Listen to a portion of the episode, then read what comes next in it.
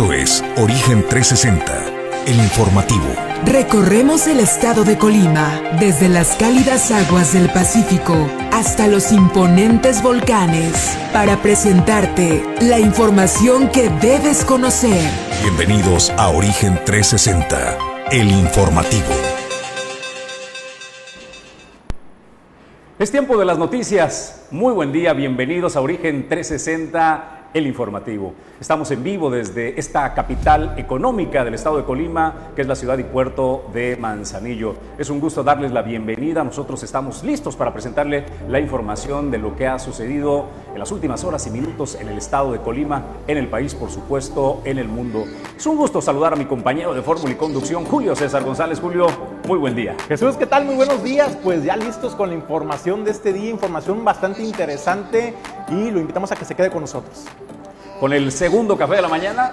Estamos listos para presentarle la información y si les parece, bueno, le cuento un poco lo que vamos a tener el día de hoy Hoy sí tenemos confirmado de nueva cuenta a la secretaria del Ayuntamiento de Manzanillo, Marta Cepeda. Marta Cepeda viene. Marta Cepeda viene a hablar eh, la continuación de un tema que iniciamos presentándole el día de ayer, que es eh, la desaparición de las autoridades auxiliares en la ciudad y puerto de Manzanillo. También tenemos a la maestra en psicología, Hortensia Moreno, que eh, nos hablará de las emociones. Muy a menudo hablamos de las emociones, ¿no? Este, contento, enojado, triste, pero no sabemos eh, qué son realmente. Eh, Hortensia Moreno estará colaborando con nosotros, ella es una maestra que tiene especialidad en psicología y eh, nos estará conduciendo con un lenguaje sencillo para que todos entendamos y aprendamos a conocernos, Julio, esta sección de salud emocional que cada martes a partir de hoy estaremos presentando para nuestros seguidores y más información que les tendremos el día de hoy. Pues también Jesús, la verdad es que muy buenas noticias para el sector turístico, particularmente para el puerto de Manzanillo, porque eh, pues ya Jesús eh, cierra con muy buenos números este último puente vacacional de noviembre. Este, pero también hay que decirlo, las expectativas para lo que viene diciembre, esto marca la pauta. 80% de ocupación hotelera, le adelantamos al auditorio de Origen 360, pero además también Jesús se vino a compaginar con el buen fin y eso también retribuyó a otro sector muy importante que es el del comercio. A ver, Julio y amigos que nos están viendo, ¿no sentiste como que nos pusimos a soñar otra vez con la normalidad? Sí, claro.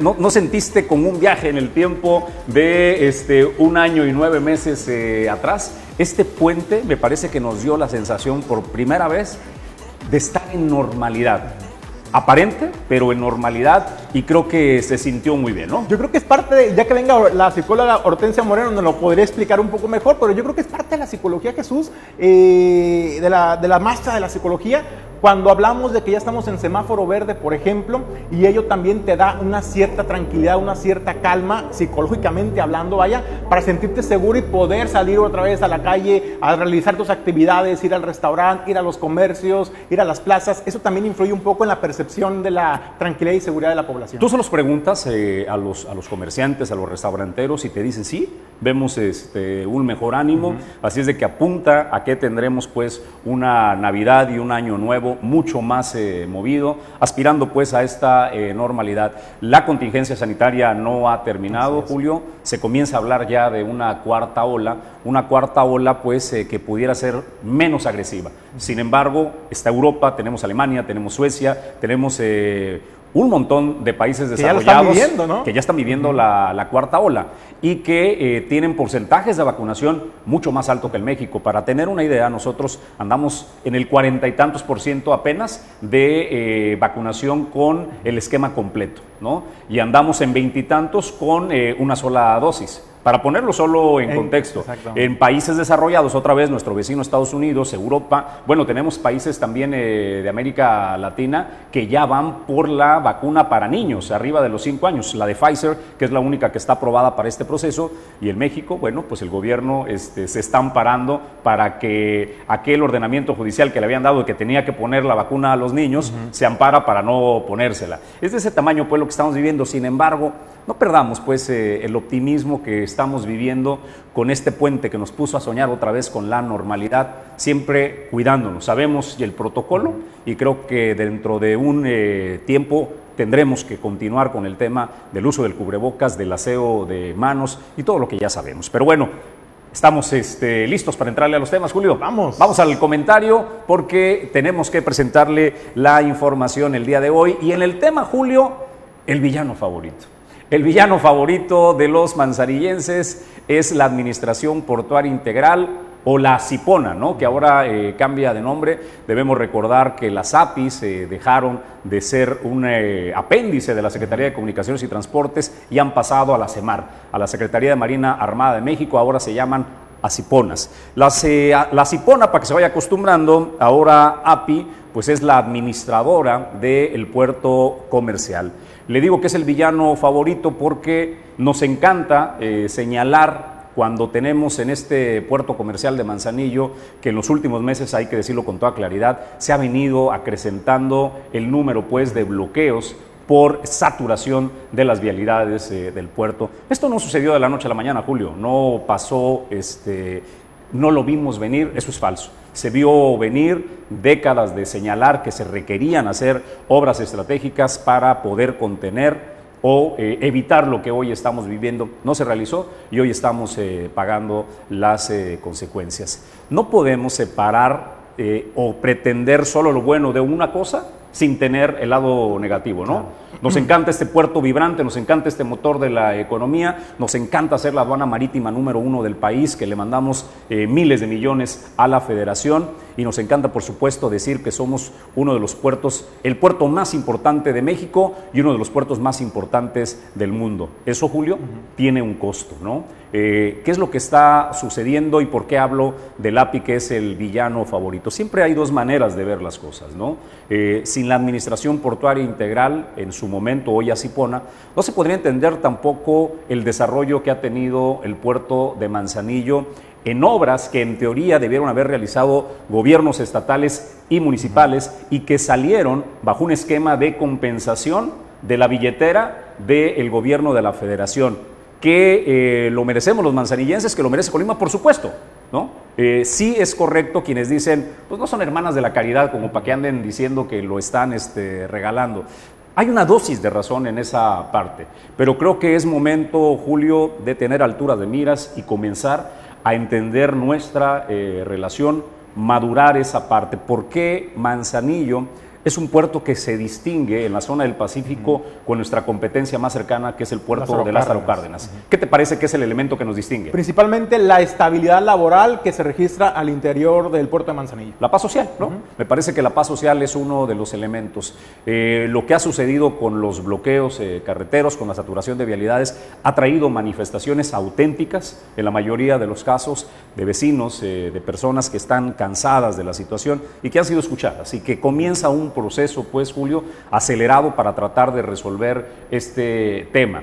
Hay quienes han aprovechado también la situación para convertir este puerto estratégico como una bandera de presión, ¿no? Eh, presionar para que las cosas se den. Debemos recordar a eh, Martín Flores, el líder del sindicato al servicio de los trabajadores del gobierno del Estado, que vino a bloquear el puerto, uno de los accesos del puerto comercial, pues para que le pagaran sus quincenas, que era una demanda justa. Sin embargo, me parecía muy fuera de foco venir a bloquear el puerto de Manzanillo, ¿no? Pues me parece, Jesús, que estamos ya en una nueva época a través, ahora ya con la conformación de la Cipona, en el que ya por fin se le va a hacer eh, justicia a Manzanillo. Hay, hay, proyectos importantes, Jesús, en puerta que se están ejecutando ya en el presente año 2021, pero también eh, proyectos ya aprobados con presupuesto para aplicarse en 2022 y 2023 y proyectos que no solamente van abocados a atender las necesidades de operación eh, de la carga contenerizada del puerto, sino también por primera vez, Jesús, yo sí veo una visión más de relación puerto-ciudad con las obras que en unos minutos les vamos a estar también presentando. Bueno, pues eh, conversé el día de ayer con el director de obras eh, de la Administración Portuaria Integral de la ACIPONA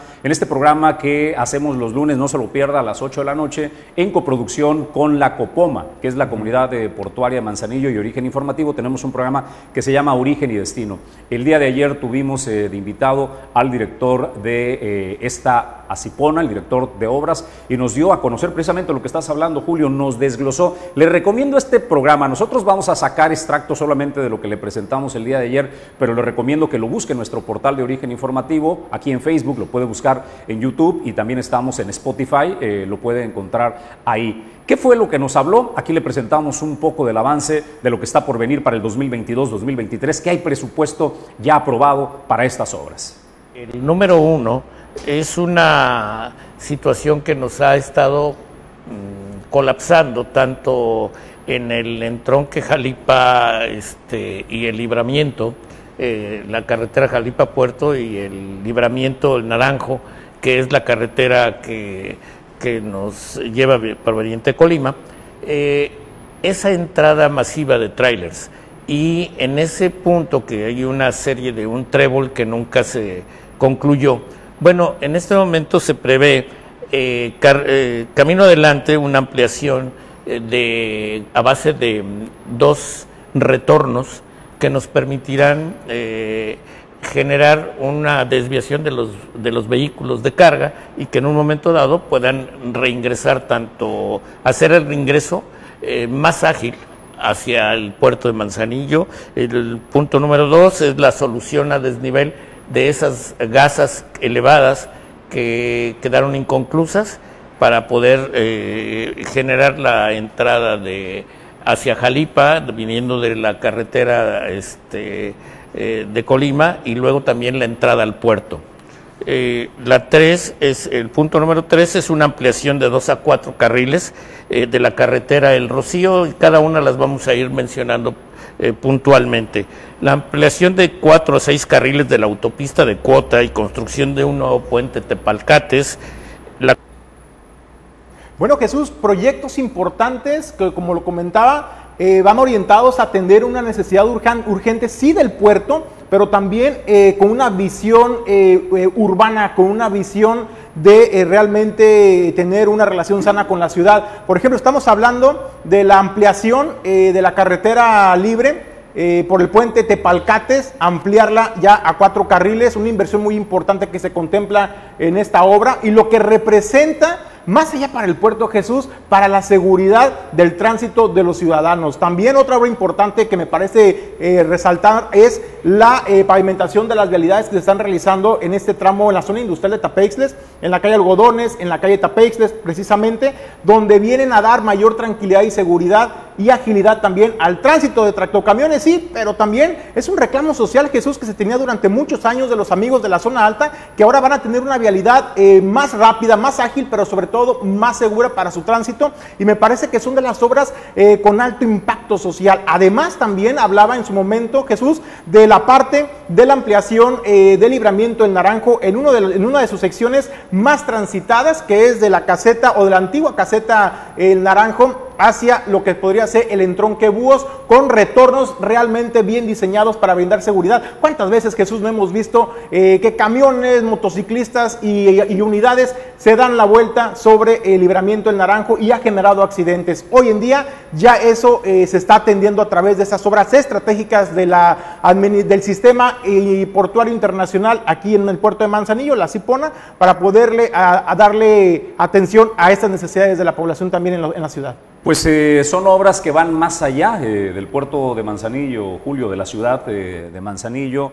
estamos hablando también de la carretera transvolcánica, la conclusión de estos, este pedacito de tierra que falta para concluir la autopista Colima-Guadalajara, la ampliación a seis carriles también de la autopista Manzanillo-Colima, que es importantísimo, el libramiento escénico Jalipa-Primaveras, que son de las cosas que tenemos, señalética de acceso al puerto desde la caseta de Cuyutlán al patio regulador. Habrá quien pregunte, ¿y cómo para qué sirve la señalética? Pues es tan importante como para guiar a los choferes, eh, a los operadores que, vienen de todas las partes de la República Mexicana y eh, les hace una conducción mucho más eh, ágil y certera para poder llegar a destino. Julio, has enumerado ya la construcción del segundo ingreso norte, que es muy importante, que ahorita es lo que vamos a proyectarte. Solución a desnivel de Colima hacia el puerto de Jalipa y a Colima. La ampliación, que ya lo dijiste, de dos, a cuatro carriles de la carretera El Rocío. Esta es bien importante para la seguridad de las personas de la zona centro por las pipas de gas eh, de Z Gas que se desalojan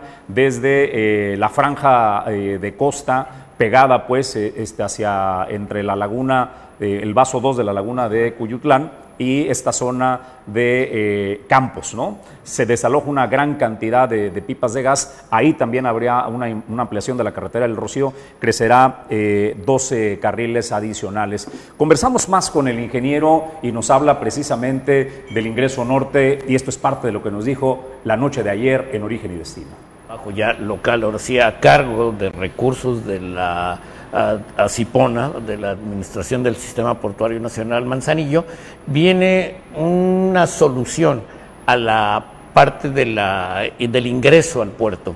Eh, hemos, eh, bueno, pues es un problema muy severo ver toda la cantidad de vehículos que en un momento dado al puerto pueden entrar cerca de más de 3.000 trailers al día, eh, de los cuales eh, algunos van hacia la zona norte o hacia la zona sur, pero todos tienen el mismo origen, que es la carretera este, Jalipa-Puerto. El dividirlos nos permite darle una movilidad más a este punto y lo que vamos a hacer es un segundo ingreso al puerto. Ese segundo ingreso, aquí lo estamos viendo, es una vialidad de 2.42 kilómetros que viene del libramiento eh, en, ese sentido, que es la, parte que, ya lo estamos eh, eh, viendo, y esa, esa movilidad nos va a permitir tener una y en tema de justicia social, Julio, esta última obra eh, que vimos o parte de esta conversación que tuvimos con el director de obras de la Administración eh, Portuaria Integral de la Acipona, creo que es una de las más eh, demandadas. El poder quitarle la carga de la carretera Jalipa-Puerto y este segundo acceso de zona norte que saldría por la parte aquí. Nosotros estamos justamente en este corazón vibrante del puerto comercial que es la zona de Tapexles. Aquí estamos en, en Torrepuerto. A espaldas de Torrepuerto, precisamente, eh, va a venir una de las vialidades que se va a elevar, se va a construir este tramo de 700 metros que a ti te genera como que una, un poco de, de, para eh, que se pueda librar el bulevar costero Miguel de la Madrid y pasa un puente elevado. El ruido que te mete o la duda que tienes es que desde tu perspectiva te parece que sería un tramo muy corto. Yo no soy elevado. No soy ingeniero ni experto en obras, Jesús, pero pues si hablamos por experiencia ciudadana, tenemos por ejemplo el puente que se realizó en el barrio 5, ya eh, esquina con Avenida Paseo de las Gaviotas en donde pues realmente pues el puente eh, eh, es, una, es una curva tremenda, Jesús, y estamos hablando de unidades pequeñas. Cuando estamos hablando de unidades de carga, por ejemplo, de doble contenedor, de fules, me parece que el peso que ellos cargan eh, de la mercancía, yo no sé si les vaya a ajustar el motor, o son máquinas muy potentes, Jesús, pero 700 metros para levantar esas, esas moles de acero, híjole, eh, mira, ahora que estuve conversando eh, con el director de obras de la Administración Portuaria Integral, me ayudó. Por eso les recomiendo, tú ya viste la conversación eh, completa. En un momento de la charla que tuvimos el día de ayer, le dije, y se los digo ahora, cuando uno escucha con atención el proceso de una obra, desde la planeación, la presentación del proyecto, Julio, eh, ¿por qué tarda tanto en realizarse una obra? Porque a menudo nos preguntamos eso. Sí, son puras promesas, años que vienen prometiendo eh, las obras. Bueno, para llegar entre la planeación y la ejecución pasa este tiempo. A lo que voy es el tema de los estudios. Eh, la duda que tienes al respecto es una duda legítima, pero supongo que está basado en los estudios de, ingeniería, de planeación, para poder llegar a esta conclusión. Sin embargo, prometo que la próxima vez que, pueda conversar con el director de obras, le hago extensiva esta duda. Te voy a decir por qué mi, mi inquietud de que al final de cuentas no vaya a salir a resultar una obra que luego veamos congestionado hasta el puente o el camino elevado eh, porque ya se descompuso un tractocamión, porque le tronó la máquina o porque no aguantó el peso y la pendiente, todo. Y por qué Jesús, eh, este pensamiento medio extraño ya de desconfianza en nuestras autoridades que realizan obras importantes en el, estado de Colima. Para muestra un botón, el túnel ferroviario, el distribuidor vial Portal API, por ejemplo. Se nos prometió en ese momento, y ahí está la evidencia, los videos, las entrevistas, que fueron bastantes, donde se aseguraba que con esas obras eh, Jesús se iban a eliminar los cruces ferroviarios. Así se dijo general, los cruces ferroviarios por la ciudad. ¿Desde cuándo los medios de comunicación señalamos y dijimos, mentira, falso, no es cierto? Porque no se estaba contemplando el cruce por la flechita en la zona de Tapexles y tampoco se estaba contemplando el cruce al exceso principal por Manzanillo, también por la zona de Tapexles. Entonces, ya lo sabíamos los manzanillenses, Jesús, que esa obra no iba realmente a retirar el centro, el, el cruce ferroviario por la ciudad como se nos planteó en un momento. Simplemente lo sacaron de San Pedrito y de la zona de ahí del Tajo. Pero hay un, ingrediente distinto nada más de aquel momento a este, Julio. ¿Quiénes ejecutan la obra? La Secretaría de Comunicaciones y Transportes en ese entonces. Hoy lo van a realizar, eh, la tengo Marina la Secretaría de, las Fuerzas Armadas. Entonces, creo que merecen el beneficio eh, de la duda. Hay obras en ejecución, tenemos el aeropuerto de Santa Lucía, creo que la ruta crítica más o menos que han trazado ahí van, eh, habrá que esperar. Yo entiendo, eh, a mí me parece muy legítimo las dudas que planteas, puede suceder. Sin embargo, pues habrá que, esperar que las cosas se, den en estos nuevos tiempos con eh, las nuevas ideas y donde están operando presupuestos, recursos y ejecutando obras. Una Secretaría de Marina Armada de México, un ejército mexicano, me parece, Julio, que al menos vale la pena darles el beneficio de la duda por toda la historia del pasado que ya tenemos, ¿no? Pues están empeñando todo el prestigio y su palabra, es, la, están empeñando con esta nueva, has dado en la clave, nueva incursión en, la, en, la, el desarrollo de infraestructura. ¿eh? Si algo cuidan los militares, su imagen y es su, el prestigio de la institución, no de un hombre, ¿eh? Así es. porque la Marina y el ejército no son un hombre, son todos. Es la institución. Julio, pues hasta aquí el tema de estas obras que vienen para el 2022-2023 por parte de la CIPONA, antes Administración Portuaria Integral. Nosotros estamos listos para ir a la información. El tema de Andrés Manuel López Obrador, ¿qué le dice a la oposición? Apenas ayer hablamos de este tema, donde eh, el bloque de eh, Va por México le dijeron, pues no va a pasar, ¿no? Eh, su reforma energética, pues comienza el contraataque, ahora viene el presidente haciendo señalamientos. Fíjate Jesús, eh, pues en justicia, ¿no? Para darle seguimiento a esta información que le presentábamos el día de ayer, eh, el presidente de la República, Andrés Manuel López Obrador, en su mañanera, hubo dos momentos, Jesús. La primera, que ahorita vamos a presentar el primer bloque, el primer video, donde dice que le da mucho gusto al presidente Jesús que no se haya aprobado el presupuesto de manera unánime, como venía ocurriendo en los últimos años con eh, los anteriores gobiernos, ¿no? Eh, porque decía que eso hablaba de que había corrupción, porque se maiciaba eso sí, con todo el respeto al maíz, así lo dijo el presidente, este, se maiciaba a los legisladores para que todos aprobaran por unanimidad el presupuesto. Hoy dice, hay debate, hay diferencia de opiniones y eso es muy sano para nosotros y eso demuestra que aquí no se va a, no hay corrupción, no se van a comprar votos y en ese, ese fue el, primer momento en el que el presidente pues le lanza la primera a los eh, diputados, a los legisladores pues de la oposición o de los de enfrente, ¿no? Que conforman el bloque del PRI, PAN, PRD y se le suma también en algún momento ciudadano. Movimiento Ciudadano, ¿no? Sí. Pues vamos a ver qué es lo que dice Andrés Manuel López Obrador al respecto. Aquí está el presidente de la República. A mí me da mucho gusto de que el presupuesto para el año próximo se haya aprobado así, con bastantes votos en contra, porque esto no se daba así. Hay debate. No, eh, durante el gobierno de Calderón, cuando estaba Carstens, de secretario de Hacienda, tres años aprobaron el presupuesto por unanimidad.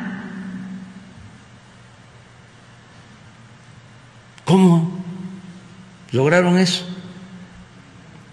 Pues aquí sí que aplica aquello de que lo que no suena lógico suena metálico. Esa unanimidad significaba repartir el presupuesto a políticos corruptos, a los llamados hombres de negocios, y al pueblo no le llegaba nada. Y todos felices. Imagínense que no haya un voto en contra. Los maiciaban a los legisladores con todo respeto, al maíz. escuchamos el pronunciamiento del presidente, ¿no? Que los maiciaban, es decir, anteriormente se aprobaba todo por unanimidad, increíblemente no existía oposición, todos eh, milagrosamente y con oficio político muy extraño ya en estos ¿Tendrá tiempos. una dosis de verdad o no lo que dice el presidente? Yo sí creo que tiene una dosis muy tiene- grande, de verdad, creo que hay una- hay una dosis este, de- de razón en eso. Y, y lo, y, lo, y lo sustenta en lo siguiente, el pronunciamiento que hizo Jorge Triana el día de ayer, el legislador del PAN, eh, me parece sí un arrebate como que le ganó el, el- el confrontamiento político porque ni siquiera quieren dar opción ni oportunidad a analizar realmente la viabilidad o no de la reforma energética eléctrica que propone el presidente de la República, Andrés Manuel López Obrador, y también por adelantado, así como se le aplicaron a ellos, de que no va a haber debate, no va a haber análisis, les se la están regresando a la cancha de Nada los más, de Morena y nada aliados. más ojo, ¿eh? el coordinador de la bancada del Partido Revolucionario Institucional ya le dio, este, ya giró, ¿eh?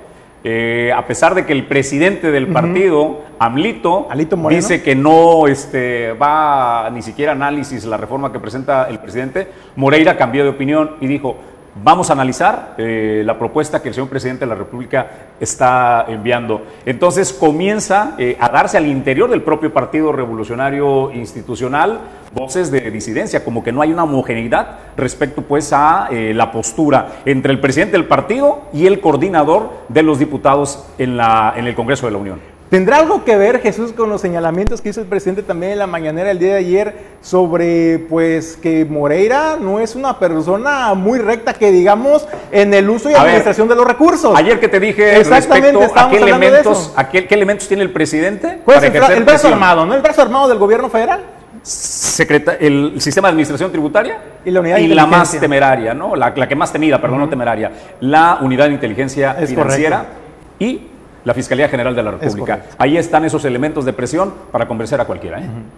Y creo que ya está, está surtiendo efecto, ¿eh? Ya le dijo a El- Moreira. Ya le dieron este, una vueltita. Oigan, ustedes tienen pasado, no se les olvide, ¿no? Este, ahí está Coahuila, ahí tenemos eh, cuentas eh, pendientes. Y el presidente sabe y tiene cartas para jugar. ¿Escuchamos otro momento de lo que señaló el presidente de la República o concluimos ya, Ya con el este tema? era el segundo momento, ¿verdad? Era el segundo momento, Jesús. Bueno, pues este, vamos a escucharlo. Un diputado, este señor Moreira, que es el que manda en el PRI, este amenaza y dice, como no hubo negociación, no hubo partidas de moche, entonces que se olvide el presidente, no vamos a aprobar la reforma eléctrica. Pues si no es conmigo, es con el pueblo. Si no aprueban la reforma eléctrica, pues van a terminar de demostrar que no representan al pueblo, que representan a las empresas extranjeras y a los que han hecho jugosos negocios al amparo del poder público. Van a afianzarse, si no aprueban la reforma eléctrica, como buenos salinistas. Pues es el presidente eh, lanzando pues este mensaje. A ver, Julio, hagamos apuestas. ¿Pasa o no pasa la Sí pasa. reforma? Sí pasa. También creo que pasa. Este, pondrá sus condiciones la oposición y creo que en algún momento por debajo de la mesa algo tendrá que ceder el presidente porque así son los acuerdos políticos, ¿no? Así es. Este, Parte de las negociaciones. se pueden este, destrozar pero nunca hacerse daño los políticos. Y lo hemos visto a lo largo de la historia política en México, país, del, del, país, Jesús. Entonces, En el mundo. No es, no nada, mundo, no es nada del otro el- mundo, ni de qué sorprenderse, caramba. en el mundo entero. Pero bueno, hasta ahí el tema del presidente de la República y la defensa por su reforma energética. Nosotros estamos listos eh, para pasar a nuestra eh, colaboradora del día de hoy para tenerles este, lista esta eh, presentación. Siempre digo, eh, Julio, que eh, la salud física, todos nos preocupamos, ¿no? Este, comer sano, hacer ejercicio para vernos y sentirnos bien. pero regularmente se nos olvida acá, ¿no? Este, Y acá también. y acá, el tema de las emociones, la salud emocional es importantísima. Si la pandemia nos vino a enseñar una lección y dejarnos algo en claro, y les vino a dejar mucha tarea a psiquiatras y psicólogos esta eh, pandemia, es el tema de la salud eh, emocional, ansiedad, depresión y otras emociones con las que se tiene que lidiar. Nosotros hoy presentamos a partir de hoy, todos los martes, a nuestra colaboradora, la maestra en psicología, Hortensia Moreno. Así como cuidas tu cuerpo, también cuida tu mente. Bienvenidos a Salud Emocional. Es un gusto darte la bienvenida, Hortensia. Primero, muchísimas gracias a aceptar eh, colaborar con este equipo de Origen 360. ¿Cómo estás? Buen día. Buenos días, muy buenos días. Pues muchas gracias a ti por la confianza y la invitación, Jesús, Julio César, muchas gracias. Estoy muy contenta de estar aquí. Este, me presento, soy Hortensia Moreno, soy psicóloga infantil y terapeuta familiar y estaremos aquí todos los martes a las 8 de la mañana en un espacio tratando de hablar de salud emocional, de la importancia de las emociones, qué son, el impacto que tienen en nuestras vidas, quién las controla, quién las regula, cómo podemos gestionarlas y sobre todo aprender hábitos saludables e higiene emocional para poder lograr lo que tantos queremos, que es el bienestar psicológico. Establecer un equilibrio en nuestra vida, que todo lo que nos impacta, cómo podemos transitarlo de manera calmada y encontrar paz en nuestro corazón.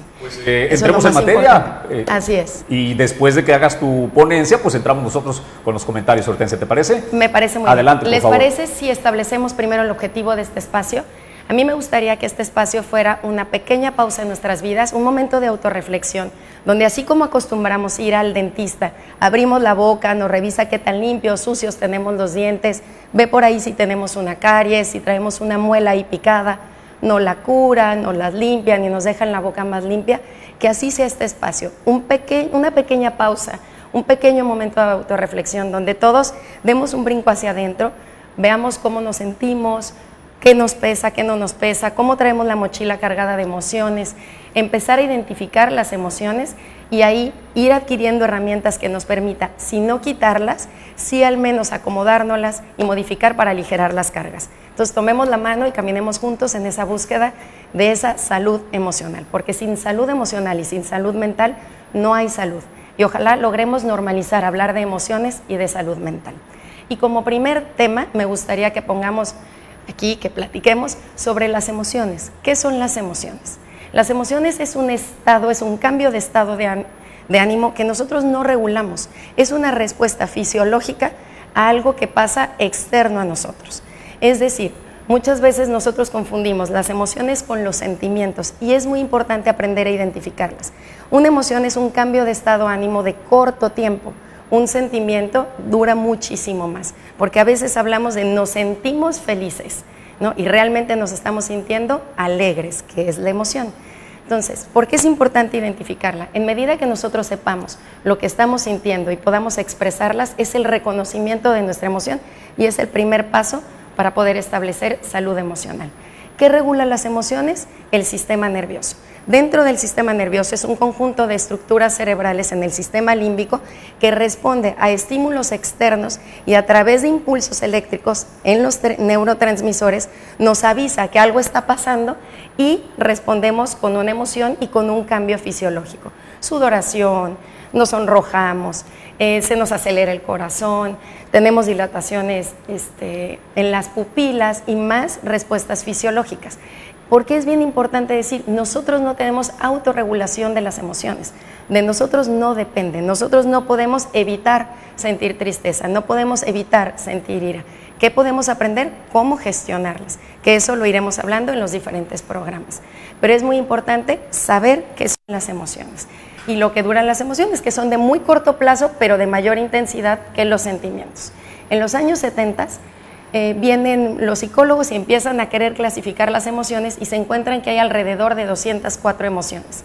Y viene Paul Ekman en los años 70 a clasificarlas en seis eh, emociones básicas, que son con las que nacemos, que es la alegría, el asco, la ira, la tristeza, el miedo y la sorpresa. Pero la función principal de todas estas no es que sean positivas o negativas, tienen una función adaptativa en nuestras vidas. De todas ellas necesitamos y todas ellas las vamos transitando a lo largo de un día. Es decir, en un día podemos sentirnos tristes, podemos sentirnos alegres, podemos sentir asco, podemos sentir repulsión. Y todas ellas tienen su lado positivo y su lado negativo. ¿Por qué? Porque nos ayuda como seres humanos a autorregularnos y a tener ciertas conductas de adaptación. Voy a poner algunos ejemplos. Por ejemplo, el miedo. El miedo normalmente evitamos sentir miedo o socialmente es rechazado el sentir miedo, ¿no? Porque nos sentimos débiles. Pero el miedo, en una función adaptativa, lo que nos ayuda es a prevenir, nos ayuda a resguardar, nos ayuda, es un sistema de protección. El asco, pues nos ayuda a sentir rechazo. Eh, la alegría nos ayuda a sentir seguridad. Eh, la tristeza nos ayuda obviamente a generar empatía con otros. Entonces todas las emociones tenemos que aprender a reconocerlas, a nombrarlas y a usarlas como una función adaptativa en nuestras vidas. Entonces, entendiendo los tipos de emoción y qué es una emoción, quiero dejar el primer ejercicio para esta semana, que pongamos una pequeña pausa todos los días y pensemos, ¿cómo me siento? ¿Qué emoción estoy sintiendo? Identificarla y ponerle un nombre, literal, ponerle una etiqueta. Me estoy sintiendo triste, me estoy sintiendo enojada, me estoy sintiendo con, sorpresa, esto me sorprendió. Y una vez que la etiquetemos, pensemos a lo largo de nuestra semana cuál es la emoción que más prevalece en nuestras vidas.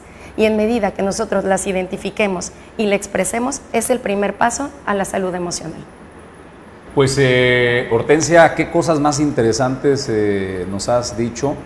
Eh, quiero iniciar preguntándote, nos han venido insistiendo que la felicidad es el estado casi permanente en que debemos estar para estar bien.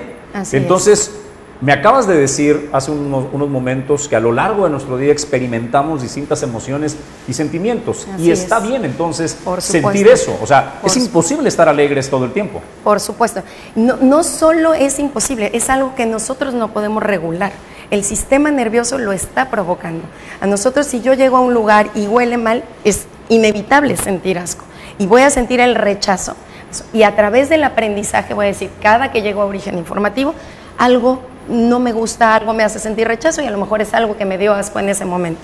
Entonces, el aprendizaje nos enseña a sentir sentimientos, o sea, nos hace sentirnos plenos, nos hace sentirnos felices, pero la emoción, la alegría y todas las que acabamos de mencionar es inevitable poder sentirlas. ¿Qué tenemos que hacer? Identificarlas y cómo regularlas.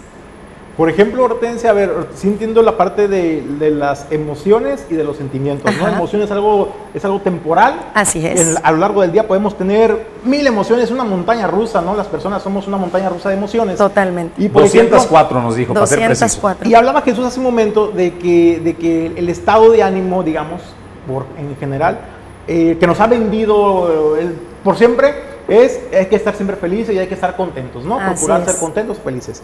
Y lo vemos en las redes sociales, ¿no? Que todo el mundo, lo que se publica, pues es porque están contentos. Nadie publica cuando está triste, o, deprimido. O solo, claro. Exactamente. Entonces, es lo que te vende también un poco la mercadotecnia en las redes sociales, de la mentira, del engaño. Así y eso tiene un impacto en la gente. Pero hay personas, Hortensia, por ejemplo, que de repente yo sí las veo todo el día contentos, o sea, 24 horas, 7 días a la semana.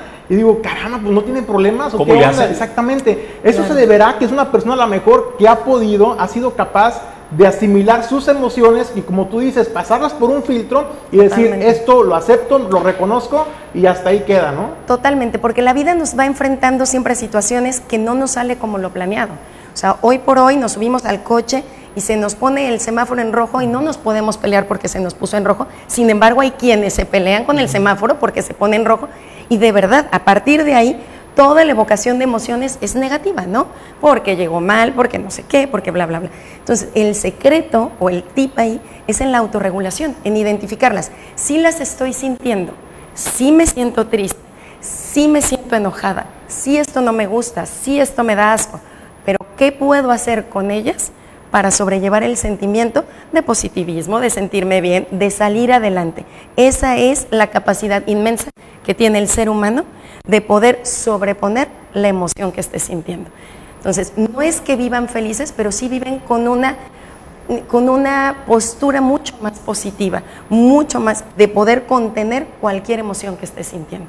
Eso es bien es importante. decir, es parte del- de, la tarea que nos acabas de dejar, Hortensia, para la semana. Identificar qué emoción es la que más predomina en nuestra semana Así y poder es. detectar, bueno, yo en esa semana me sentí la mayor parte del tiempo contento, ¿no? Así es. Alegre, como dices, que es la Así emoción, es. alegre. Eh, me sentí eh, preocupado, estresado, enojado, pero predominó la alegría. Entonces, es una parte inicial. Identifico la emoción, veo cómo nosotros la enfrentamos y vemos qué podemos hacer con eso. Vamos a aprender a la autogestión de nuestras emociones. De ahí partimos. Eh, la pandemia otra vez, Hortensia. Yo decía cuando inicié el eh, informativo de Origen 360 la mañana de hoy, que este puente como que nos puso a soñar otra vez con la normalidad, ¿no? Nos hizo sentir como que, chin, ya pasó lo peor por fortuna. Este, al menos a mí me dio esa, esa percepción. Mis hijos se volvieron a reunir con sus amigos, Claro. volvieron eh, a salir, este, Claro. Estamos de regreso a la escuela y eso me ha provocado pues una serie de emociones positivas. Pero eh, lo que, lo que has encontrado en tu consultorio, Hortensia, ahora con esta pandemia, ¿qué predomina? ¿Qué emociones, qué sentimientos ha dejado la pandemia en las personas? Claro. Dos, o sea, el aprendizaje es, no nos la creemos, ¿no? Estamos sobreponiendo una emoción y unas ganas de sentirnos en la normalidad. Sin embargo, el sistema, acuérdense que podemos engañar a todo menos al sistema nervioso. El sistema nervioso te está preparando porque sabe que en cualquier momento puede venir otra ola, alguien infectado cerca, y él está todo el tiempo alerta. Tan es así que nuestra nueva normalidad nos ponemos el cubrebocas, estamos, nuestros sentidos están mucho más expuestos a ver quién tose, a ver, el sistema nervioso está alerta, sabe que en cualquier momento algo puede pasar. ¿Qué hemos desarrollado? Pues, ansiedad, depresión, trauma, obviamente este, estrés postraumático, y vamos, vamos acostumbrándonos a sentir así. O sea, nos vamos acostumbrando a sentir así. El ejemplo para mí más grande es los niños, cómo lo, cómo lo sobreponen. Los niños todavía tienen las emociones mucho más innatas y mucho más naturales que nosotros. Nosotros ya pasamos un proceso de aprendizaje y aprendimos que estar bien es lo socialmente, ¿no? Pero los niños van a la escuela con todos los cuidados que deben de tener. Los niños son los primeros en poner esa distancia. Los niños saben que esto vuelve a pasar. Entonces, volteemos a verlos y aprendamos de cómo reaccionan ellos en eso, porque son muchísimo más innatos ellos sus emociones que las nuestras que son aprendidos. Nosotros hoy por hoy estamos sobreponiendo el que tengamos que estar bien porque tenemos que trabajar, porque tenemos que salir adelante. Pero con un minutito que reflexionemos, el miedo y la ansiedad sigue ahí. Hay que reconocerla. No, pues ¿Comentario interesante. final? La verdad es que yo sí me llevo, me llevo la tarea, eh, porque normalmente nunca le prestamos atención ni a las emociones y tampoco a los sentimientos, y luego es. se confunden, ¿no? Así Entonces es. me parece que es un ejercicio sano para ir eh, curándonos pues de las emociones. Primero detectar Así y es. después trabajar en, en el control de las emociones, ¿no? Que muchas veces hasta nos puede meter en problemas, ¿no? También por no poder gestionar correctamente una emoción. Totalmente. La ira, una de ellas, ¿no? Hortensia, quien desee eh, contactarte para asesoría profesional, eh, ¿cómo te pueden ubicar? Vamos a pronto, voy a hacer un Instagram del programa de salud emocional, donde estaremos pasando tips y donde vendrán ahí todos mis datos para que puedan contactarme. Bueno, pues nos vemos el próximo martes, 8 de la Así es. mañana. 8 de la mañana, hacer la tarea. Aquí Es los la- espero. Hay que identificar la emoción, amigos. Vamos eh, y te agradecemos, es nuestra colaboradora Hortensia Moreno, la maestra en psicología Hortensia Moreno, que a partir de hoy todos los martes nos estará eh, acompañando. Pues nosotros vamos a más eh, información hablábamos de soñar otra vez con la normalidad, ¿no, Julio? Es correcto, El sí. puente vacacional, la economía que requería recuperarse, que requiere recuperarse, estamos en ese proceso y cómo nos terminó de ir con este puente de acuerdo a la Cámara Nacional de Comercio. Yo creo, de, de acuerdo a la Cámara Nacional de Comercio, eh, platicábamos con el presidente de la Canaco, señalaba que se dieron una serie de condiciones, Jesús, que fueron ideales, ideales para que pudiera este sector del comercio eh, Pero me, me anticipé, ¿verdad, Julio? Era, te referías yo creo a lo de... Vamos primero a los hoteleros, a ¿no? los ¿Cómo- hoteleros. ¿Cómo, cierra este, el sector? Números inmejorables, Jesús, números muy cercanos al 2019, es decir, eh, antes de la pandemia, porque realmente el sector eh, turístico tuvo año y medio prácticamente de cero actividad eh, turística. Platicábamos con Felipe Luna, quien es presidente de la Asociación de Hoteles y Moteles en el estado de Colima.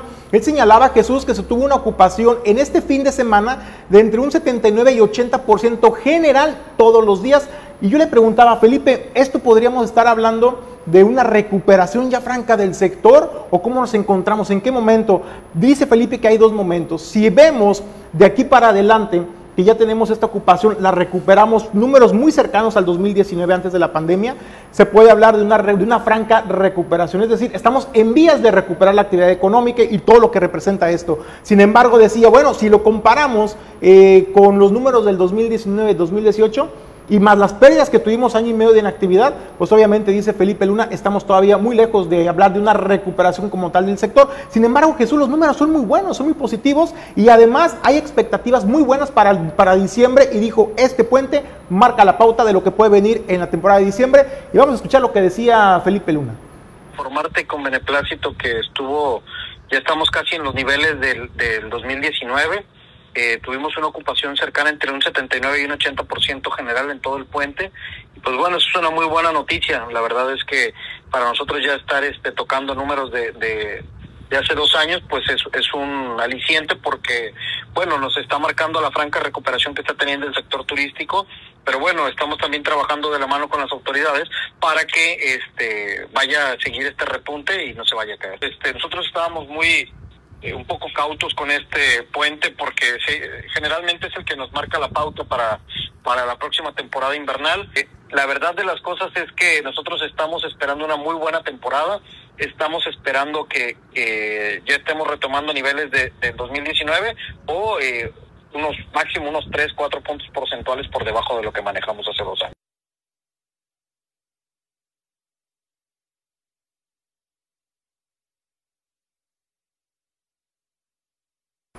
Y bueno, Jesús, eso era lo que platicábamos con Felipe Luna. Eh, hay buen ánimo, Jesús. Realmente esa temporada, ese puente vacacional eh, significó pues ahora sí que un respiro, una bocanada de aire para el sector turístico, hay que decirlo, la han pasado muy mal nuestros amigos eh, hoteleros, restauranteros, que eh, realmente se están empezando a dar las condiciones. ¿Qué es lo que se conjuga para que se pueda dar esto, Jesús? Primero, el regreso del semáforo verde que manda un mensaje al exterior, tanto al, al mercado nacional como internacional, de que en el estado de Colima, particularmente en Manzanillo, estamos en verde y estamos saliendo adelante de la pandemia. Segundo momento, la campaña y todo este trabajo que que realizaron el sector turístico en la entidad Jesús para poder enviar un mensaje eh, de tranquilidad y seguridad a los visitantes es inmejorable y hoy estamos viendo esos resultados de esta campaña. ¿A qué me refiero Jesús? A la certificación de hoteles, por ejemplo, eh, que era una, era una certificación, digamos, espacios seguros de COVID, ¿no? Era una certificación que realmente les costó, les costó varios meses de estar cumpliendo con varios lineamientos. Ellos fueron los primeros en aplicar un protocolo y me parece que hoy estamos viendo los resultados de ese extraordinario trabajo y coordinación que tuvo el sector. Déjate hago pausa ahí, Julio. A ver, ¿verdaderamente crees que eh, al, al, al viajero, al turista, le importa el tema de un espacio seguro? O sea, ¿sí se busca eso en, un hotel, en un alojamiento, en un hostal? Yo creo que sí, como muestra, por ejemplo, si yo sé que eh, me gusta ir, por ejemplo, a Manzanillo, ¿no? Este, y yo sé que hay hoteles que están certificados, al menos con las, con las instancias de salud, están certificados como espacios seguros de COVID, eh, pues yo obviamente voy a procurar irme a esos hoteles donde me están garantizando que las habitaciones están sanitizadas, que hay filtro sanitario, hay gel, la entrada es con el uso de cubrebocas obligatorio, a que si luego me encuentro con hoteles, porque ha pasado en nuestro país, Jesús, hay, hay hoteles a lo mejor muy, muy, muy pequeños, no hablo de grandes hoteles, este, eh, pero que se han detectado, por ejemplo, que hay brotes de, COVID y los cierran, los clausuran y eso les impacta, claro que en la imagen. Entonces la gente deja de acudir a esos espacios. Mucha gente, Jesús, en el país dejó de viajar, dejó de salir de vacaciones precisamente por este temor, porque todos sabemos que si sales a un espacio, pues siempre estás expuesto eh, o, incrementa tu exposición al riesgo del COVID. Yo creo que ese es un factor muy determinante y yo creo que la certificación también viene a dar, a lo mejor no es definitivo, pero sí viene a abonar un poco a esta tranquilidad.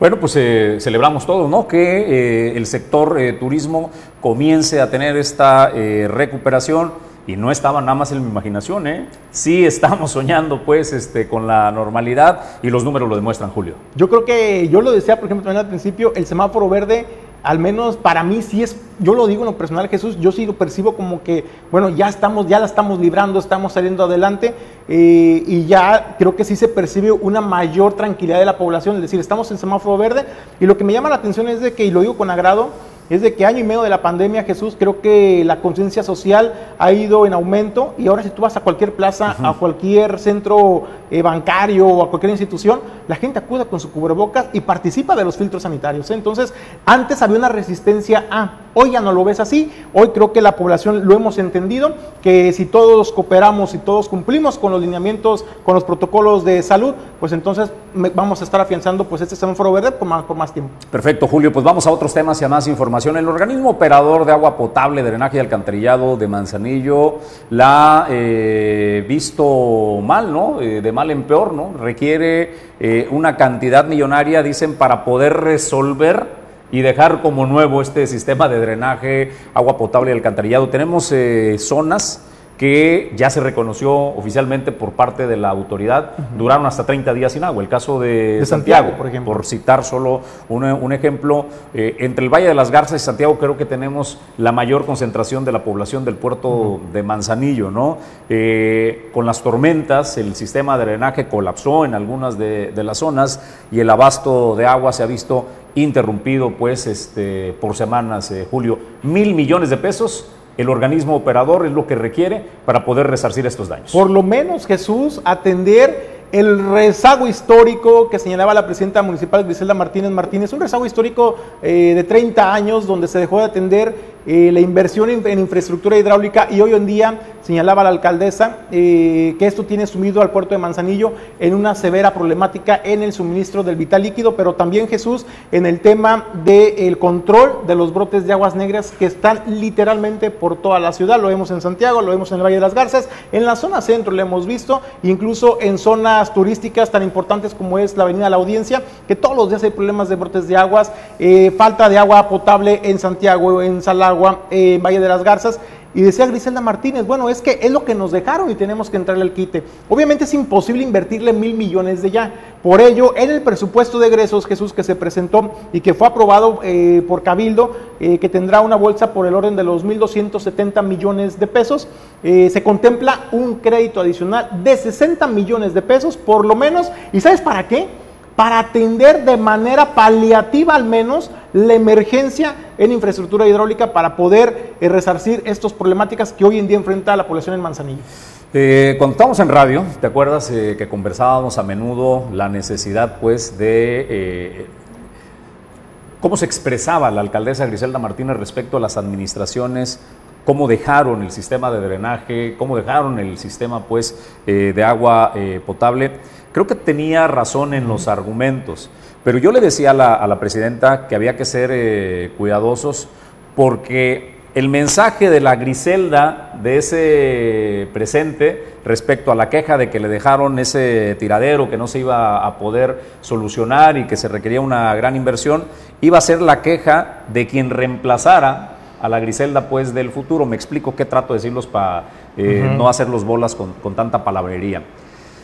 Yo lo que señalaba es que a la presidenta, que iba iniciando en ese momento y que hacía señalamientos pues de todo lo que había que resolver, le decía, espérese tres años, porque cuando usted entregue en los tres años antes de que viniera la, reelección, vamos a evaluar qué realmente hizo con este sistema de CABDAM, qué pudo resolver de profundidad. Y a la distancia, Julio, no resolvió absolutamente nada. Lo que hizo fueron paliativos para ir pateando el bote. Lo que yo le dije a la presidenta en ese momento, presidente, usted va a patear el bote como todos los demás, no por falta de ganas, no por falta de energía, es por la maldita y terca realidad del dinero. Se impuso la realidad. Hoy la presidenta pedirá una línea de crédito, se va a endeudar por 60 millones para meterle a la reparación, no los mil millones, porque ella dice que se requieren mil millones para darnos una, una solución de fondo. Es decir, va a patear el bote al igual que los demás. Cuando termine su segundo periodo de esta gestión, va iniciando apenas eh, este, este periodo de tres años que durará la alcaldesa Griselda Martínez, dudo mucho, Julio, que entregue soluciones de fondo, pero habrá que, esperarlo. Entonces, lo que señalaba pues de los eh, alcaldes y alcaldesas que la antecedieron en el cargo y que no resolvieron nada, me parece pues que quien llega a reemplazar a Griselda podrá decir exactamente Lo mismo. lo mismo, ¿no? La pregunta es en qué momento vamos a resolver de profundidad las carencias y las necesidades urgentes, porque ya son urgentes para el abasto de agua. Debemos recordar que no somos, no generamos, no tenemos nuestros propios de agua, traemos del acueducto Armería Manzanillo un acueducto que eh, en la época del anterior director de, de la CADA, este, sufrió una avería en la tubería que nos tuvo al menos una semana sin el abasto de agua. Y fue un parchecito el que le pusieron, eh, Julio. Fue un tubo de 6 u 8 tramo. metros lo que se eh, renovó. Cuando estamos hablando de kilómetros, al menos de 40 eh, kilómetros de tubería, que está deteriorada desde Elías Zamora Verduzco, data ese, ese acueducto y no se ha reemplazado. Lo único que se ha hecho es irle poniendo parchecitos. Entonces, estamos ante el escenario en donde en cualquier momento, Julio, se vuelve a cerrar la línea de suministro porque colapsó esta tubería tan añeja. Pero vamos a escuchar lo que comentaba la alcaldesa eh, Griselda Martínez Martínez Jesús respecto pues, a la necesidad de, los mil millones y sobre este presupuesto, este crédito que fue cuestionado por los regidores en el Cabildo Jesús porque no tenían muy claro en dónde se iba a aplicar. La presidenta municipal pues ya les explicó de manera puntual que van a ir etiquetados eh, a la Comisión de Agua Potable, Drenaje y Alcantarillado para la ejecución de obra y de infraestructura hidráulica de la ciudad. El organismo operador requiere urgentemente una inyección de recursos para obra. Tuvimos más de un mes con problemas de suministro de agua en Santiago, por ejemplo. ¿En razón de qué? Pues de que no hay de repente los recursos para resolver bombas de aguas de los, de los pozos. Se daña una bomba y no hay una para estar sustituyendo y se daña la otra y se daña la otra y entonces de aquí a que la sacas, la arreglas, porque son unas cosas grandísimas que ingresan a los pozos eh, que te cuestan no menos de 170 mil pesos, nada más estoy hablando de una bomba, ¿no? Y que otras te cuestan mucho más dependiendo de la capacidad estamos hablando. Y entonces tenemos a la población con una necesidad que no estamos pudiendo resolver porque no tenemos la capacidad económica para hacerlo. Y la gente tiene razón cuando dice, que me cobras si no me das el servicio? Pues claro, porque hay una falta de infraestructura en la CAPTA, de un abandono de 30 años en razón de la obra pública en CAPTA. Entonces ahorita hay que resolver todo el desorden que hay y no ha sido suficiente. En la administración pasada le metimos más de 90 millones de pesos solamente a obras de CAPTA y no es suficiente porque CAPTAN requiere urgentemente una inyección de mil millones para drenaje, redes de agua y saneamiento. Entonces estamos hablando de mugrosos 60 millones. ¿Qué van a hacer 60 contra mil que ocupamos? Pero los ocupamos urgentemente, no crean que los ocupamos de aquí a 10 años, no, porque está tronada toda la infraestructura, hay que cambiar todo, todo mundo reniega, protesta, no pagan el agua y nosotros pues no estamos mejorando el servicio y tenemos que mejorar.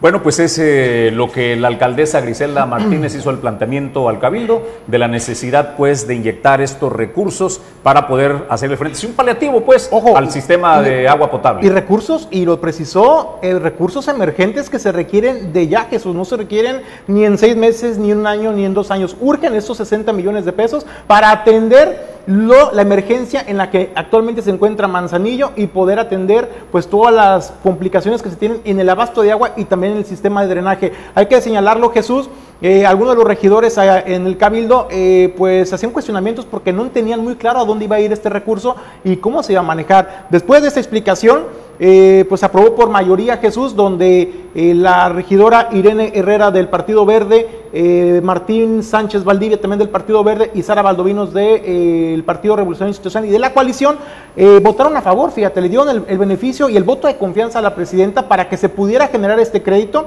pero siempre y cuando se, garantiz- se garantizara en el programa operativo eh, de obra Eh, o sea, que estuviera etiquetado el recurso. Que estuviera eh, debidamente etiquetado. Que se gaste en lo pues, que prometieron. Exactamente, para evitar pues cualquier situación por ahí eh, extraña. Y bueno, pues con eso le dan el beneficio a la presidenta Griselda Martínez Martínez. Vamos a ver ya una vez que el, el Congreso del Estado lo dictamine, porque también lo tendrá que aprobar este presupuesto. Pues qué bueno que privilegie la madurez, ¿no? Este, en la oposición para entender que hay necesidades eh, urgentes que atender, que es el abasto de agua potable, porque la misma alcaldesa ha reconocido que en zonas como Santiago se ha durado hasta 30 días sin el abasto del vital líquido. Yo saludo en este estudio, Julio, y le damos la bienvenida a la secretaria del ayuntamiento, Marta Cepeda. Marta, qué gusto tenerte. Bienvenida. Hola, muy buenos días, eh, Julio, Jesús. Este, muchas gracias por la invitación. Y te ofrecemos una disculpa ahí por este... No, no, este, por el contrario, ¿quién se sale sin sus documentos?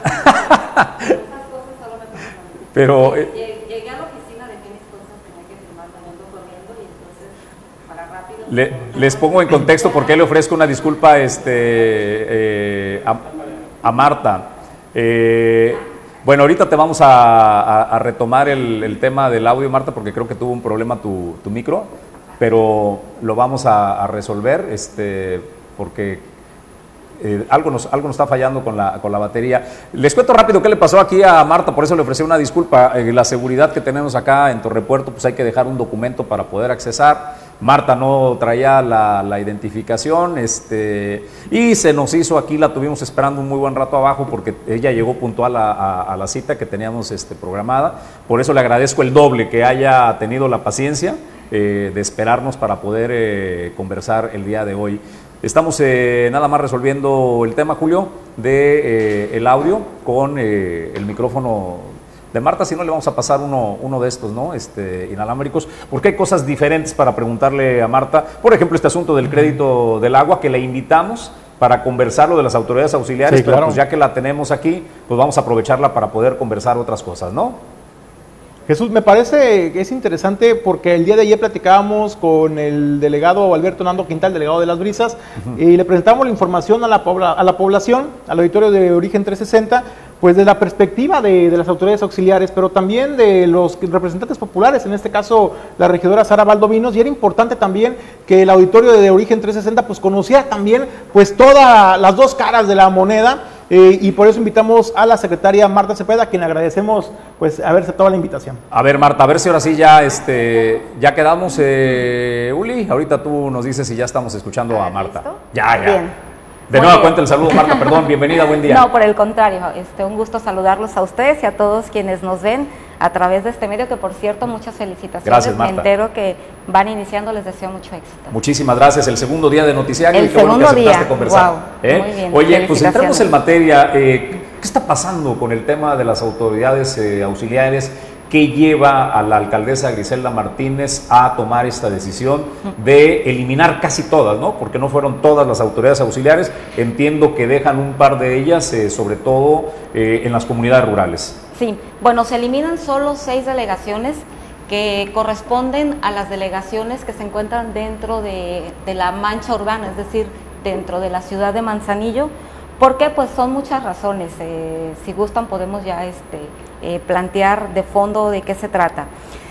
Eh, hemos platicado mucho con la presidenta y con el cabildo porque esta fue una decisión tomada por mayoría calificada, que quiere decir que por las dos terceras partes del cabildo, de que todo aquello que en el primer periodo de administración fue generando problemas, pues no hay problema, y por lo menos personalmente sí lo concibo y así se ha platicado, no hay problema que resista el peso de una decisión.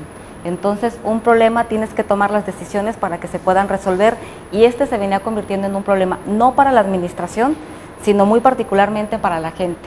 Y les explico por qué.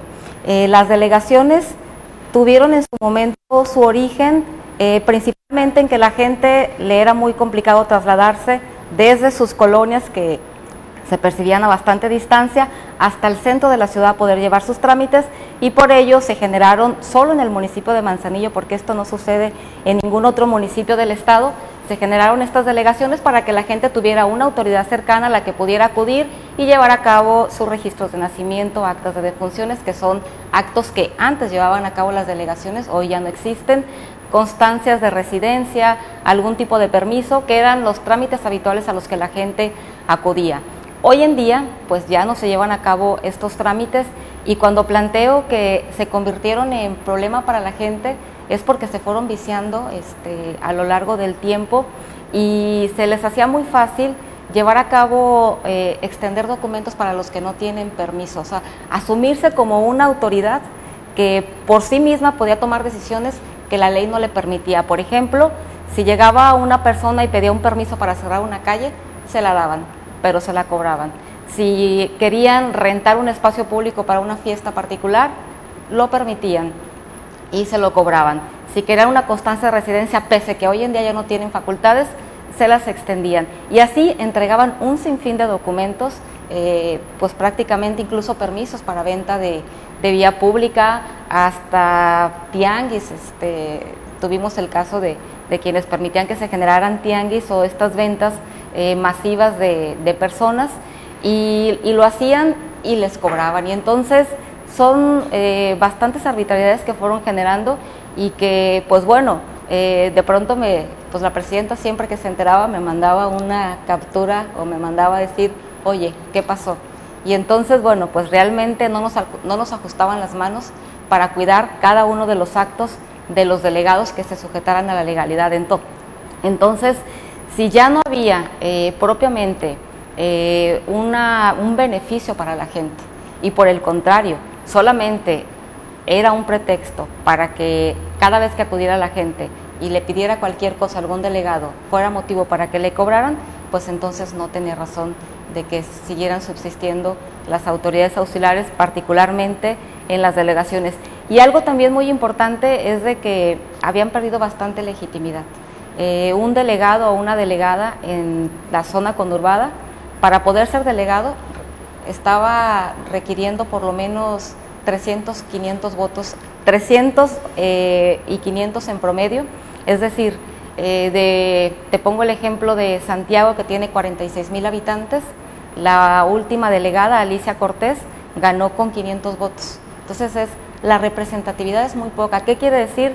Que a la gente de Manzanillo, la que vive en la zona conurbada, pues muy poco le importan las autoridades auxiliares, por eso no participa, no están legitimadas y esta decisión se tomó no solamente haciendo un consenso dentro del cabildo, platicándolo de cómo poderlo resolver, sino también escuchando a la gente. Se llevó a cabo una, una encuesta donde fue determinante el resultado de, de, este ejercicio demoscópico y pues bueno, realmente no había una razón fundada de peso que no fuera la costumbre por la cual debieran de existir las autoridades auxiliares. Oye, Marta, eh, algunos eh, en funciones todavía, delegados, han señalado, una regidora también escuché, que era una vendetta eh, política, una revancha pues por las elecciones. Señalan que algunos de los delegados en la época de elecciones no necesariamente jugaron a favor del movimiento de regeneración nacional. Bueno, fíjate que justo este es el problema. O sea, es decir, la figura del delegado terminó deformándose que de ser una autoridad auxiliar se convirtió en un tema partidista.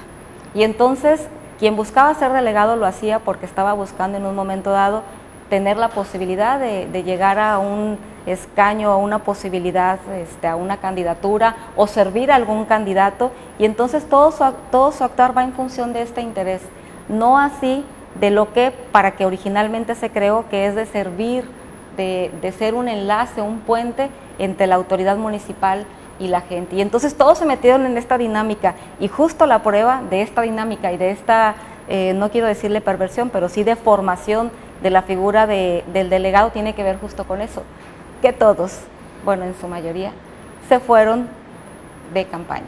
Cuando lo que tendrían que haber hecho, pues es justamente eh, servir de puente para la ciudadanía. Entonces, creo que ellos lo ven de esa forma, es respetable, sin embargo, nosotros lo que planteamos es de que ya no son de utilidad para la gente, la gente ya no acude a las delegaciones y eso lo dijo de manera muy clara en estas encuestas, donde muy poca gente acude y la que acude la verdad es que se va, se va muy molesta por todo lo que les están cobrando y cobros que les hacen que desde luego no entra un peso a las arcas del ayuntamiento, es decir, son cobros que los delegados asumen que son para los gastos administrativos de las propias delegaciones. Por eso las oficinas están ahí vacías. Este, realmente, pues la gente ya no necesita de ellas.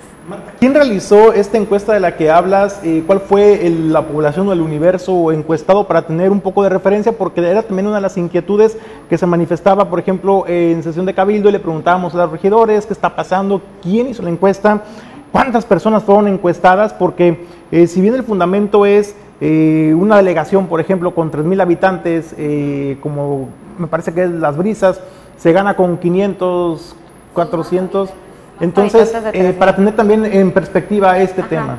Sí, bueno, la muestra fue de 700 habitantes que se hizo, este, obviamente, de manera diseccionada en cada una de las delegaciones y bueno, insisto, fue muy contundente, primero porque la gente no la conoce, no conoce, le preguntaban, eh, ¿sabe qué es una autoridad auxiliar? No. ¿Conoce a su delegado? No, no lo conocemos. Solamente el 20% dijo conocer a los delegados. Y de ese 20% que dijo conocer a los delegados, cuando se les pidió que calificaran su desempeño, terminaron calificándolo de 0 al 10 en un 2%. Y, e incluso me, platicaban quienes la levantaron, este, que se llevaron algunas eh, mentadas de madre en Santiago, cuando, porque la gente, la más conocida es Licho, y entonces cuando les preguntaban de la delegada Licho, no hombre, salieron ahí hasta corridos de la delegación. Si sale esta encuesta con tan bajos índices después de aceptación de los delegados, ¿Por qué decidieron hacerlo selectivo? O sea, si el común denominador dice la figura de los delegados ya no tiene razón de ser, ¿por qué ustedes deciden quitar a unos y conservar a otros? Pues mira, este, si, si lo hubiesen preguntado, por ejemplo, a la presidenta ya te hubiera dicho que se quiten todos. Sin embargo, esto queremos que sea de forma paulatina. Entendemos que no es lo mismo la delegación de Santiago, donde la gente tiene buena movilidad, que la delegación de Jalipa o que la delegación del Colomo, donde la gente realmente sí tiene que desplazarse hasta el centro para poder llevar a cabo sus trámites. Entonces, esa Pero no es, una contradicción, Marta. El desplazamiento. nos acabas de decir que no sirven ya, que no representan, que no hacen más que cobrar, que se llevan la lana que le quitan a la gente a los bolsillos, que no, lo, no, lo, no lo reportan. Entonces, me parece pues de repente que ustedes mismos entran en un conflicto, en una contradicción de interpretación, o sirven o no sirven, porque eh, todo lo que me acaban de decir, todos los argumentos que acabo de escuchar es que ya no tienen razón de ser, sin embargo dicen, pero en algunas zonas como que todavía. Ajá. Bien, bueno, todo esto que les estoy planteando es respecto de los delegados, que no es lo mismo si hablamos, por ejemplo, de un comisario. Las autoridades auxiliares son comisarios, son presidentes de las juntas municipales y son delegados digamos que esta mala fama, esta poca aceptación y esta poca utilidad es respecto de los delegados que están en la zona urbana. No es lo mismo si nos vamos, por ejemplo, a un canoas. En canoas, por ejemplo, en el pasado proceso que se tuvo para elegir a las autoridades auxiliares, se nos acabaron las boletas. Toda la gente fue a votar. En un veladero, por ejemplo, en veladero de los Otates, ahí se tuvo que repetir la elección precisamente porque también se terminaron las boletas. O en Camotlán, en Camotlán a las 3 de la tarde ya no teníamos ni una boleta. Entonces es muy distinto la percepción de la gente, es muy distinto eh, la autoridad que tiene propiamente estas figuras, ya sea en una comunidad, en, un ejido o aquí en, en las ciudades. Entonces, si vemos por un lado el desempeño de unos y por otro lado el desempeño de los otros, que estamos hablando de los delegados, consideramos que era oportuno que esto fuera gradual que los delegados que son donde se está generando esta inutilidad eh, fueran primeramente los que se suprimieran y que se siguiera valorando la posibilidad de que en un futuro las delegaciones que no son conurbadas, que están fuera de la mancha urbana y las comisarías sean valoradas para para ver si, si pueden continuar o no. ¿Qué va a pasar con los servicios, Marta? Eh, por ejemplo, en Brisas, Santiago, Valle, Salagua, eh, por ejemplo, cuando vayan a tramitar alguna acta de defunción que anteriormente lo realizaban, actos de nacimiento, etcétera, los pocos trámites que realizaban, ¿a dónde va a acudir la gente? ¿Qué va a pasar? Porque pudiera a lo mejor entenderse o interpretarse de que pues ya no van a eh, tener a la mano, vaya, eh, la accesibilidad de los trámites y que van a tener que trasladarse ahora al centro. Es una de las, de las cuestiones que se han presentado. Sí, bien, bueno, en aquellas delegaciones donde se tenían instalaciones propias, como es el caso de las brisas, el caso de Salagua y del Valle, es decir, donde no se tiene que pagar una renta, lo que se va a hacer, que además ya están ocupadas con más, con más instancias municipales, eh, particularmente en el Valle, donde está el Centro, centro Municipal de Mediación. Eh, lo que se va a hacer es reforzar en términos de trámites administrativos, es decir, que se conviertan en centros eh, operativos para que la gente pueda llevar a cabo estos trámites. Van a seguir las funciones del registro civil porque ya no las firmaban los delegados, las firma el oficial del registro civil del municipio. Entonces, van a continuar los registros de nacimiento, se van a habilitar más oficinas para que ahí se puedan llevar a cabo pues las diferentes gestiones, los trámites, los pagos que hace la gente y bueno, para que pues le sigan sirviendo o sigan siendo útiles en términos de estos trámites, pero ahora reforzados. Digamos que las delegaciones ahora, eh, de ser de elección popular, van a estar bajo el control del ayuntamiento, a lo que entiendo. Mm, bueno, van a ser oficinas donde se podrán llevar a cabo trámites oficinas ya municipales, del ayuntamiento. Miren, les explico un poco por qué esto no se podría hacer. Siempre que se buscó reforzar las delegaciones, que seamos, bueno, vamos, si ya se está pagando una renta, por el, caso de Santiago, pues vamos generando que la gente haga más trámites. Se mandaba personal y salían mal con los trabajadores sindicalizados, entonces era muy complicado. Ahora, bueno, pues ¿qué se va a hacer? Donde sí hay una propiedad del ayuntamiento, insisto, en el caso de, de Salagua, del Valle y de las Brisas, se van a reforzar estas instalaciones para que la gente pueda acudir, siga acudiendo ahí y haga pagos, haga trámites, este, y pues aquello que habitualmente quizás este, estuviera haciendo, pero reforzado. Se habla de que uno de los motivos eh, o argumentos que presentaba la presidenta era eh, la austeridad, ¿no? Ahorrar recursos y que el mantener a estos seis delegados que desaparecieron, eh, pues costaba pues muchísimo dinero al erario. ¿Cuánto es, ¿Cuánto es lo que costaban los delegados, los eliminados, este, al año al ayuntamiento? Y si ya tienen ustedes un balance, Marta, de cuánto le va a costar al ayuntamiento el mantener esas oficinas que comentas con esta prestación de servicios. Ajá. Bueno, yo creo que le costaba más a la gente por todo lo que le cobraban, realmente. O sea, les estamos quitando un problema porque esa autoridad que asumían que ellos tenían, esa permisibilidad para estar sacándole y sacándole dinero a la gente, créanme que va a ser muy bueno y la gente lo va, lo va a agradecer. ¿De la gente sin ingresaban a las arcas municipales? No, por supuesto que no. ¿Es un delito? Por supuesto que sí. Sí. ¿Presentaron, hay denuncias presentadas? Mira, tenemos, sí, eh, no, propiamente denuncias, por lo menos hay unos nueve, eh, varios, de hecho, en esta administración, no sé, quizás ustedes no se enteraron, pero se iniciaron procesos y fueron destituidos cinco autoridades auxiliares. Hay en la Contraloría eh, denuncias en contra de varias autoridades auxiliares, es decir, todo se ponía de conocimiento de la, de la Contraloría y esta ha procedido con las investigaciones y ya ha habido resultados, tal es el caso de que varios de ellos fueron destituidos. David Díaz, por ejemplo, antes de fallecer, ya había sido destituido de, la delegación de, Campos. Pero lo que, lo que sí es importante que, la gente entienda es que, y que incluso personalmente era complicado porque cuando la presidenta, insisto, me decía, oye, ¿qué onda y qué está pasando con tal delegada? Y, mira, y ahora están haciendo aquello. Yo le decía, es que no me alcanzan las manos.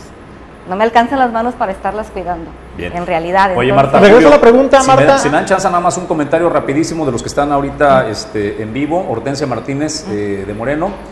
Dice hay que corregir pero no destruir, vigilar y aplicar los reglamentos. El que unos incurran en, errores no generaliza. Creo que los ciudadanos tenemos otra idea de la función de las autoridades auxiliares e incluso queríamos que pusieran una en el centro histórico que al carecer de esta figura está en el abandono total. Pero bueno, pues en el centro histórico ahí está el corazón de la administración, ¿no? No, no es procedente pues porque ahí es la, la cabecera municipal. Mira, sí lo pensamos, o sea, sí se platicó de bueno, ¿por qué no se busca que, este, se les genere un reglamento mucho más estricto, eh, se busquen perfiles, ¿no? Este, ver que, realmente se le pongan requisitos que eviten que llegue gente que tenga pocos escrúpulos. Sin embargo, lo que hemos visto es de que en realidad ya es una figura que con el tiempo se ha ido desnaturalizando tanto, es decir, ya hay una visión tan partidista que realmente poco les interesa llegar a contribuir con la administración municipal. Entonces, lo que te quiero decir es que no importa, no importa quién llegara, difícilmente se iba a convertir en una figura que ayudara. Obviamente, este, y hay que decirlo muy claro, pues no son todas las autoridades auxiliares, ya les decía, hay casos realmente este, muy, muy sobresalientes, canoas, por ejemplo, Nuevo Cuyutlán, incluso delegados una delegada que realmente este, me parece que hizo, sin, iniciando con una delegación muy pequeña, sin trabajadores, por ejemplo, ella terminó teniendo una cuadrilla de cinco trabajadores. Los delegados que no, los trabajadores que no querían en otras delegaciones porque se conflictuaban con las delegadas, terminaron yéndose, por ejemplo, a Tapeistles. La delegada Esmeralda ahí hizo un buen trabajo, pero tenía pocos servicios.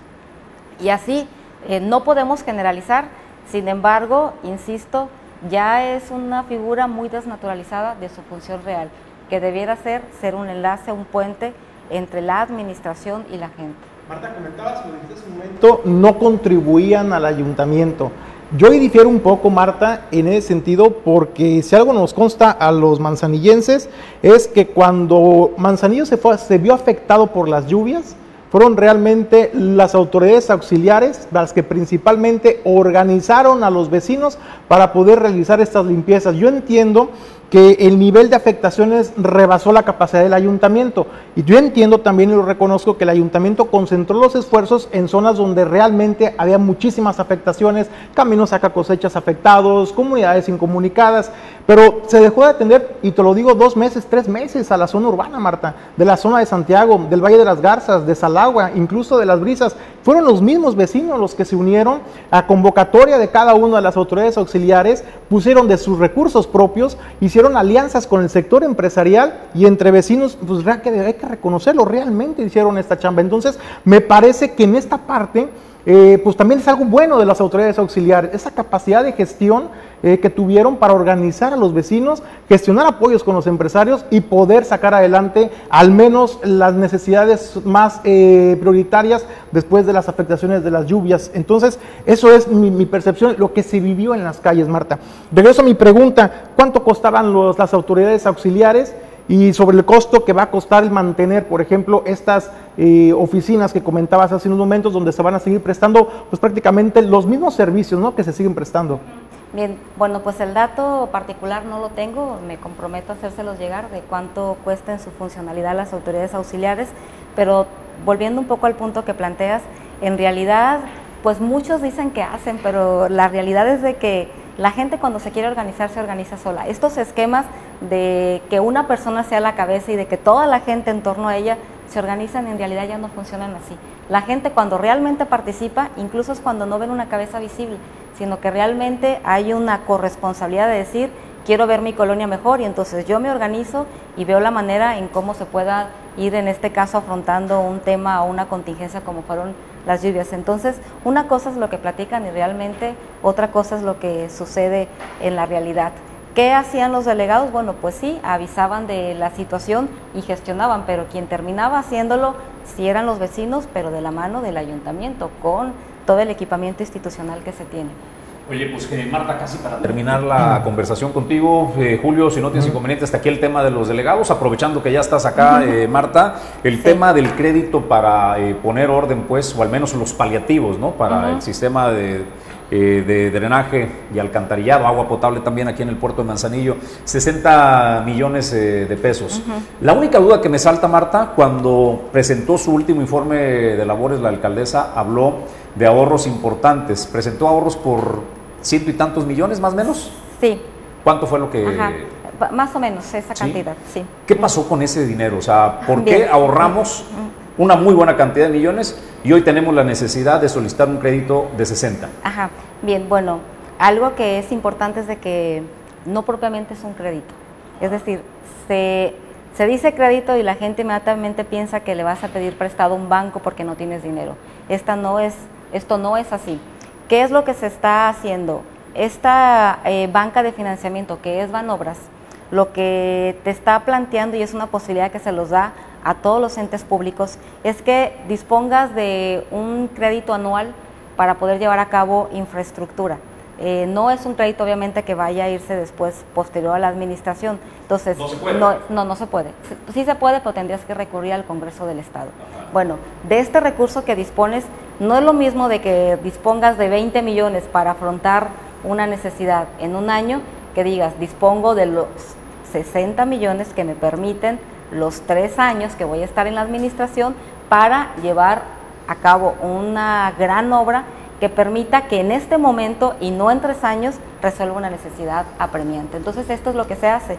Dispones de ese recurso, siempre está ahí, es una posibilidad para cualquiera de los ayuntamientos, obviamente si tienes capacidad de pago, entonces eh, lo que te haces es llegarte de recursos ahorita para resolver el problema y no hacer resolver un poquito ahorita y el próximo año otra poquita obra y el último año eh, este, la, última obra, ¿no? Prefiero resolverlo ahorita todo este, de fondo o bueno, lo más que se pueda para que eh, pues ya se, te, se tenga este, pues una mejor infraestructura en este caso. Está bien, Marta, no es un crédito que están pidiendo de Banobras. Esa es, esa es la razón y bueno, si no hubiera tantas necesidades eh, de obras tan urgentes en Manzanillo, pues evidentemente pues no se, no se recurrían a este tipo, digamos que son de, de financiamientos, ¿no? Pero, no es una deuda. Pero la parte que yo no entiendo, amigo, me encantaría preguntárselo a Griselda, sé que no está en tu área de responsabilidad porque tú eres la secretaria del ayuntamiento y tu área es otra. Eh, nos gustaría mucho que le hicieras extensiva la invitación a la alcaldesa para poder conversar este tipo de cosas y entenderlo, porque la parte que me gustaría mucho poder comprender y creo que a los que nos siguen también es cuando has ahorrado tanta lana, que fue lo que se dijo, este, ¿a dónde se fue este ahorro? O sea, ¿qué sucedió eh, con este ahorro? Porque si logras ahorrar todo ese dinero, se supone entonces que resolviste todas tus necesidades y te quedó lanita todavía. ¿O cómo entiendes que un ayuntamiento ahorre dinero y no logre resolver el tema de agua potable, no logre resolver el tema de vialidades, no logre, resolver todas las necesidades propias de, un ayuntamiento. ¿Por qué le llamamos ahorro entonces cuando hay un montón de cosas por resolver, como bien lo dijiste, no hay dinero que alcance? Sí, exactamente. Mira, eh, se tiene un presupuesto que dices, me lo voy a gastar de aquí a diciembre porque es gasto corriente, inversión en obras y demás. Bueno, si estás en el mes de octubre y realmente no te has gastado lo que habías estimado que te ibas a gastar, por ejemplo, en gasto de operatividad, por ejemplo, en personal, te va generando un colchoncito. Y entonces cuando se es tan austero como se está haciendo en el municipio de Manzanillo, incluso lo que te proyectas terminas gastando menos. ¿Qué haces con ese dinero? Evidentemente es en los últimos meses, pues lo direccionas en aquello que es más urgente. Sin embargo, es bien importante eh, decirles, Jesús, que por más que tengas un ahorro, no hay dinero que alcance en Manzanillo para cumplir con todas las deficiencias que se tienen, particularmente con la infraestructura en Manzanillo. Vemos las calles, las demandas, lo ha dicho muchas veces la presidenta, eh, se ocupan más de 2 mil millones para hacerle frente apenas, apenas a todo, que, todo aquello que tiene que ver con un programa de obras de mejoramiento de nuestras calles. O sea, entendemos que hay un rezago que se han venido heredando una y otra y otra vez Ustedes seguramente van a heredar eh, rezagos porque es imposible, no hay dinero que alcance para solucionar todo. o sea, el, mismo CAPDA necesita mil millones de pesos. Estos 60 que le van a inyectar, pues hombre, es, un purita, es nada para las necesidades de fondo que, que se este, atienden. Pero me parece, pues, Marta, que es un tema de discurso solamente. Hablar de ahorro cuando hay tantas necesidades y cuando ese dinero, supuesto ahorro, realmente se reorientó y terminó gastándose entonces no es ahorro, es un mejor aprovechamiento de los recursos. Decir, a ver, estos 100 millones que antes a lo mejor se orientaban en otras cosas innecesarias, ahora los estamos orientando para obras prioritarias que les benefician a ustedes. Porque si tú dices, tengo un presupuesto de 1.200 millones y me gasté los 1.200 millones, no tuviste ahorro en absoluto. Te gastaste tu dinero, tu presupuesto, lo orientaste a otras obras prioritarias. En mi percepción, Marta, es solo un tema de discurso y está bien, o sea, está bien el tema de que se gasten el dinero, porque no hay dinero que alcance para las administraciones en ningún lugar del mundo, Marta. O sea, no solo en México y en nuestro estado Colima, en el mundo entero los servicios públicos. Suecia, que es un país este, muy desarrollado, tiene necesidades y a veces no les alcanza el presupuesto. Porque los entes públicos pues justamente no están propiamente para generar un ahorro, sino para cumplir las demandas. ¿Qué, plantea la presidenta cuando habla de ahorro? Pues decir, si me iba a gastar 10 pesos, ¿qué creen? Me gasté 6 pesos. Me estoy ahorrando 4 que los voy a direccionar para que haya más obra. Ese es el planteamiento de ella. Y entonces, en esta ley de ingresos que se aprobó, justamente esos ahorros van a este universo de esta gran bolsa que se va a tener para que los siguientes instrumentos que va a ser, por ejemplo, el programa de obras, se digan en qué se van a gastar. Pues me encantaría tener en la silla y poder conversar con Griselda Martínez, que sería la persona, pues Marta, que trae ahora sí que todos los datos, ¿no? Ya no voy a venir, ¿eh? No, no, no, yo encantado de tenerte, pero me refiero a que tu tarea, tienes una gran tarea, tienes muchas Sí. cosas que hacer, pero la de los números, pues es la presidenta, ¿no? Que es la, la- la que, le- Claro. la que trae el dato de la Sí, por administración. supuesto. Y nos encantaría poder conversar con ella. Sí, claro que sí, yo le hago extensiva su, su invitación y pues bueno, también los invito, no sé si ustedes se han dado cuenta, ella hace un ejercicio informativo, le llama a las mañaneras y ahí datos, da datos muy puntuales del quehacer gubernamental y bueno, pues temas como Hemos estos ahí presentado se incluso tocan. extractos de videos de ese ejercicio que Ajá, hace para poder bien. presentar información. Pero pues también es muy válido que pudiera hacer el ejercicio este, de poder Sí, estar por supuesto. esto que tú estás haciendo ahora mismo. Sí. Marta, te valoramos muchísimo que nos hayas acompañado este día en No, Origen con todo 360. gusto, con todo gusto y bueno, pues un placer haber venido esta mañana y poder saludar a- al auditorio de, de su programa que pues insisto, les deseo mucho éxito. Muchísimas Gracias, gracias. Pues por hoy eh, concluimos, eh, Julio. ¿Vamos a más o ya le paramos por hoy? Yo creo que ya. bueno, Se acabó lo que se vendía. Julio César González, pues eh, nos vemos mañana puntuales 7.30 de la mañana, ¿no? Eh, Ulises Quiñones en la producción general. Yo soy Jesús Llanos y le deseamos que tenga un extraordinario día.